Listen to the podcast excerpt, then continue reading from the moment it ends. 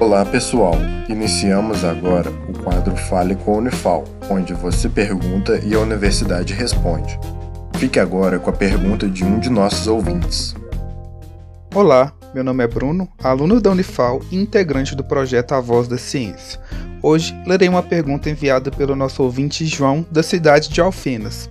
Como funciona o exame de PSA, antígeno prostático específico? Ele substitui o exame de toque? Seguimos então a resposta. Meu nome é Allen Lopes Petrini, sou médico oncologista da Santa Casa de Alfenas. O PSA, João, é uma proteína produzida pela próstata. Ela é específica da próstata e pode estar alterada em algumas situações, como prostatite, que é a inflamação da próstata, como hiperplasia prostática benigna da próstata, que é um tumor benigno da próstata, e no câncer de próstata.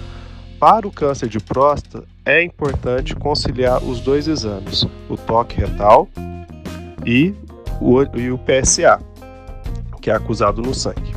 Né? É, tem a sensibilidade de 80% quando associado os dois exames.